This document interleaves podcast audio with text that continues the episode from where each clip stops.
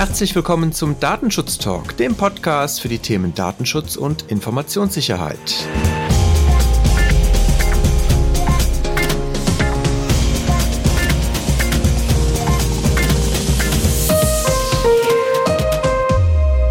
Wir schauen wieder gemeinsam zurück auf die Woche des Datenschutzes. Heute ist Freitag, der 25. September 2020. Unser Redaktionsschluss war wie gewohnt um 10 Uhr und wenig überraschend, aber mein Name ist Heiko Gossen. Was genauso wenig überraschend sein dürfte, mein Name ist Markus Sechel. Hallo Markus, schön, Hallo dass du wieder aus dem Urlaub zurück bist. Ja. Und die einen hoffe, sagen so, die anderen sagen so. ich sag so. Okay. Wir haben, glaube ich, wieder ein paar spannende Themen heute und äh, ich würde dir direkt mal den Ball rüberwerfen mit der Bitte zu starten. Mhm, gerne. Also spannend wäre auch tatsächlich genau das, was ich zu dem Urteil sagen wollen würde, was das Landgericht in Hamburg am 4. September veröffentlicht hat. Hier geht es darum, in einem Verfahren, dass das Gericht entschieden hat, dass es nicht alleine ausreicht, gegen die Datenschutzgrundverordnung zu verstoßen, damit der betroffenen Person ein, ein Schadenersatzanspruch zugebilligt werden kann. Tatsächlich sagt das Gericht, dass es wirklich auch einen immateriellen Schaden geben muss, der benennbar ist und zu einer tatsächlichen Persönlichkeitsrechtsverletzung geführt hat. In dem Urteil wurde dann auch nochmal Referenz genommen auf das Urteil des Arbeitsgerichts in Düsseldorf, wo ja ein Schadenersatzanspruch einem Beschäftigten zugebilligt worden ist, weil der Arbeitgeber seiner Informationspflicht oder seiner Auskunftspflicht nicht innerhalb der Frist nachgekommen ist. Da sagt das Gericht, das verhält sich hier anders, weil es hier tatsächlich zu einem, einer Ungewissheit geführt hat, die sich der Betroffene ausgesetzt hat von mindestens fünf Monaten und damit dann tatsächlich eine Verletzung der Persönlichkeitsrechte vorgelegen hat. Also wie gesagt, finde ich ganz spannend. Nicht jeder, jeder Datenschutzverstoß führt auch automatisch zu einer Schadenersatzzuerkennung. Das ist so der Grundtenor.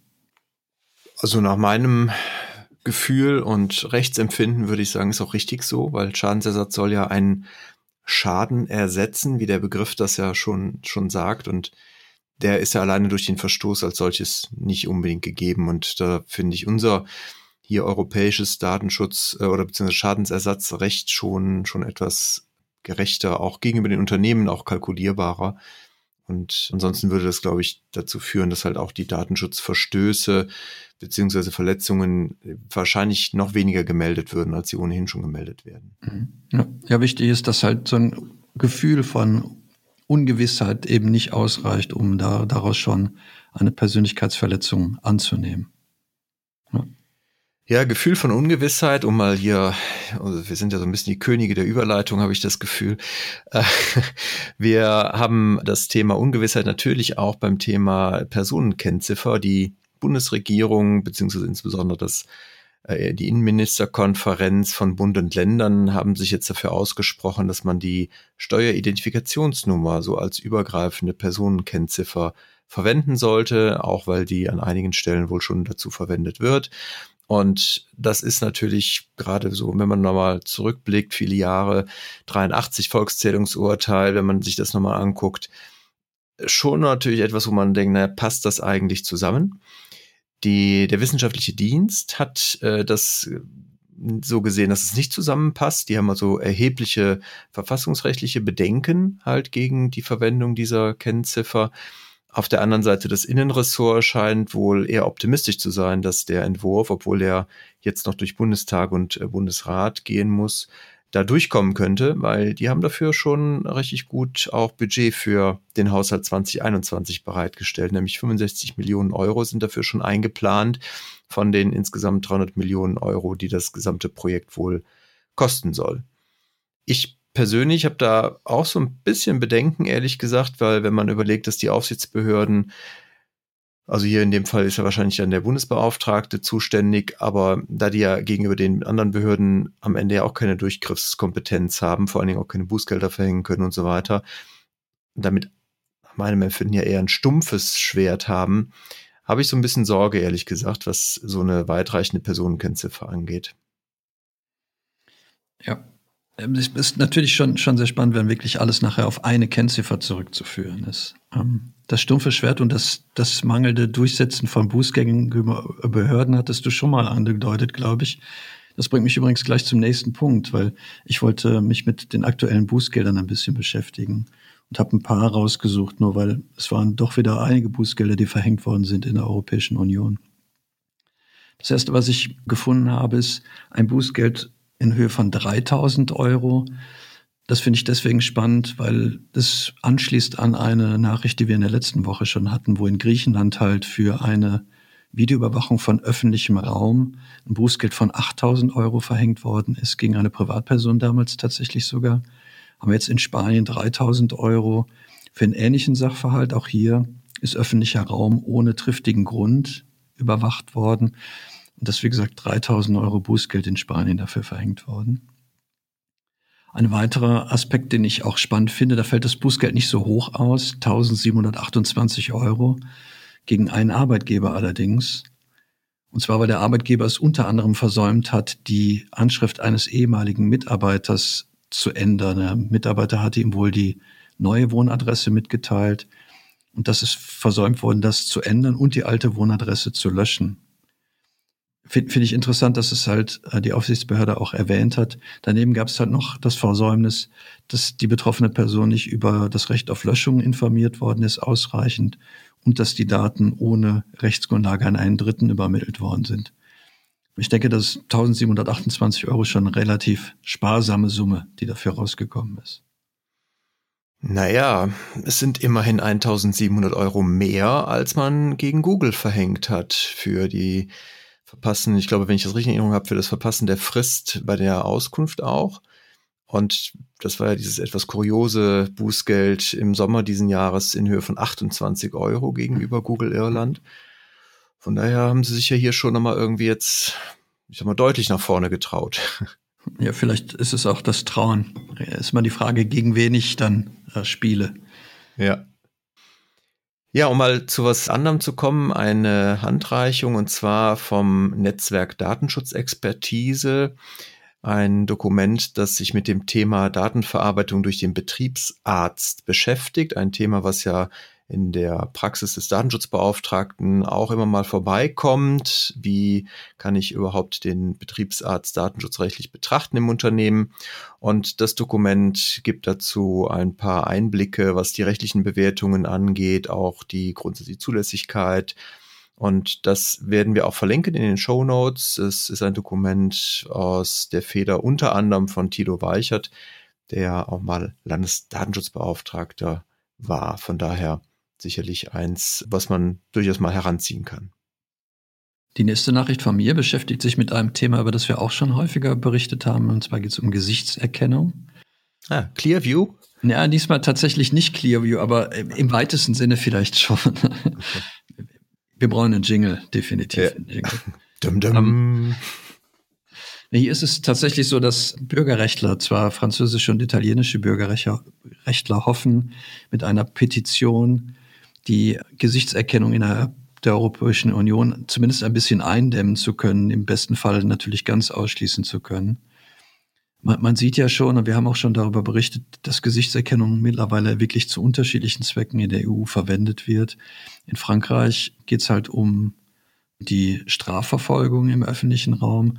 Und wir hatten auch berichtet, dass Polen zum Beispiel zur Durchsetzung oder Überprüfung der Lockdown-Vorschriften im Rahmen der Corona-Pandemie auch Gesichtserkennung verwendet. Ich glaube, dass es da, dass da was passieren sollte und wir da auf jeden Fall mehr Regelungen brauchen. Und deswegen finde ich ganz spannend, dass es halt diese Initiative gibt. Von den 50.000 Unterschriften, die die sammeln möchten, haben sie schon 10.000 zusammenbekommen. Jetzt bin ich mal gespannt, wie prophetisch dein Versprecher eingangs äh, bei der Meldung war, in wie schnell so ein Bürgerrechtler zu einem Bürgerrächer wird. Habe ich Bürgerrächer ja, gesagt? Ja, aber du hast dich verbessert, alles gut. ja, aber wir werden sehen, okay. Ein Hinweis möchte ich nochmal aufgreifen, den Laura und Gregor letzte Woche schon gemacht haben, und zwar auf die Privacy-Konferenz, die jetzt in der kommenden Woche stattfinden wird. eine Konferenz, die ja jetzt zum, ich glaube, sechsten Mal stattfindet. Normalerweise eine Präsenzveranstaltung dieses Jahr natürlich unter Corona-Bedingungen dann auch online und, und das ist das Tolle, vor allen Dingen kostenfrei, die Teilnahme.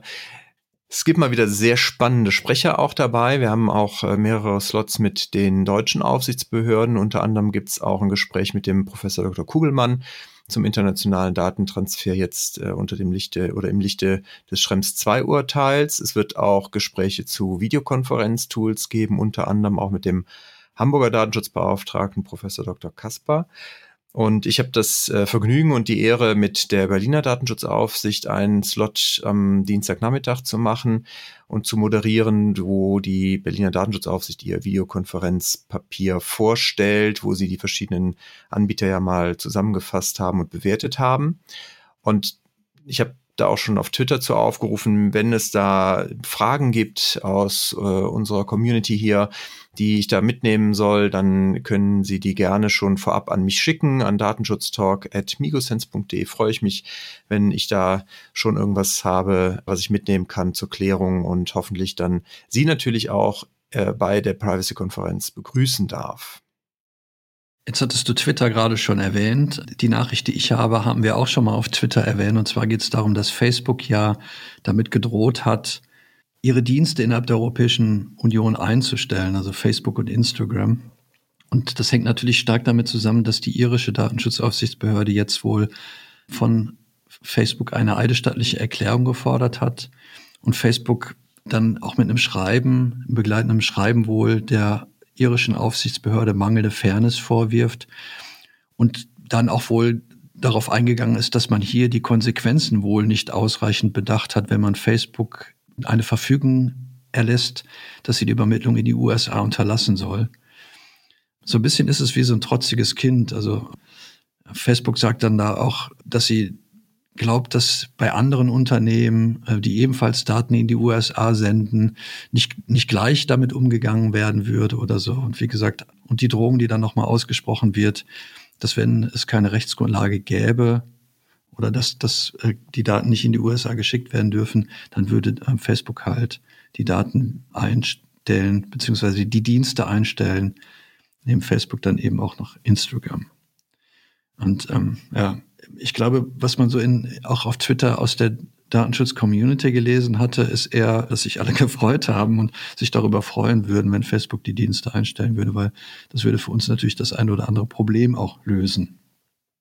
Ja, definitiv. Ich glaube das auch noch nicht und am Ende muss man ja sehen, irgendeiner wird dabei wahrscheinlich das Gesicht verlieren weil ich sag mal, so eine Drohung aufzustellen, das, das kann ja nicht gut ausgehen, zumindest nicht für alle Beteiligten. Von daher ja. bin ich mal sehr gespannt. Ich kann mir nicht vorstellen, dass die EU einknicken wird, weil dafür, glaube ich, sieht man Facebook hier nicht als kritische Infrastruktur oder sowas an. Ja, was, was Facebook dabei ja tatsächlich offensichtlich selber nicht berücksichtigt hat, dass ihnen damit auch ein gigantischer Markt einfach flöten geht und ob, ob man da wirklich so, so äh, den Mund voll nehmen sollte. Das Stück scheint ein bisschen zu groß abgebissen zu sein. Ja, also kann ich mir auch nicht vorstellen. Dafür ist das einfach viel zu viel Geld, was Facebook am Ende verliert. Und man hat ja schon gesehen, wenn ein paar Werbekunden schon anfangen, Facebook zu boykottieren, dann lenkt man da schon ein und dann wird man mit Sicherheit nicht den europäischen Markt mal einmal aufgeben. Ja. Never ever. Ja, ich hätte zum Schluss dann noch einen Veranstaltungshinweis und vor allen Dingen für unsere regelmäßigen und treuen Zuhörer, vor allen Dingen die, die relativ zeitnah nach Veröffentlichung hören, noch ein, ein etwas zu gewinnen. Und zwar haben wir einen Hinweis von unseren Kollegen erhalten aus dem Bereich Work Smart. Die haben eine Veranstaltung am 1.10., den sogenannten Work Smart Experience Day. Die Infos dazu gibt es unter www.wsxd.ruhr. Nee, www.wsxd.ruhr, so, nichts mehr dahinter. Und wir verlosen unter unseren Zuhörern zwei Tickets. Die Veranstaltung ist am 1.10., beschäftigt sich halt zum Thema Work Smart und ist mit spannenden Best-Practice-Ansätzen und auch guten Impulsen zum Thema moderne Arbeitswelt New Work verknüpft. Wer da Interesse hat oder bei sich im Unternehmen jemand hat, der sich damit beschäftigt, ist gerne eingeladen, uns eine kurze Mail zu schreiben und wir verlosen, wie gesagt, unter allen Einsendern diese zwei Tickets. Das wäre es von meiner Seite. Markus, hast du noch was? Nee, ich habe sonst nichts mehr, Marco. Wunderbar. Dann bleibt mir nur noch, mich bei Ihnen zu bedanken und wenn Sie uns Feedback geben wollen oder ansonsten mit uns in Kontakt treten wollen, tun Sie das gerne. Entweder per E-Mail, habe ich schon ein paar Mal gesagt, datenschutztalk.microsense.de, gerne auch per Twitter, da sind wir at ds-talk. Über Instagram finden Sie uns auch, datenschutztalk-podcast. Also es gibt viele Möglichkeiten, es gibt vor allen Dingen keine Ausrede, uns nicht zu kontaktieren. In diesem Sinne würde ich sagen, Vielen Dank, ein schönes Wochenende, bleiben Sie gesund und auf bald. Bis bald.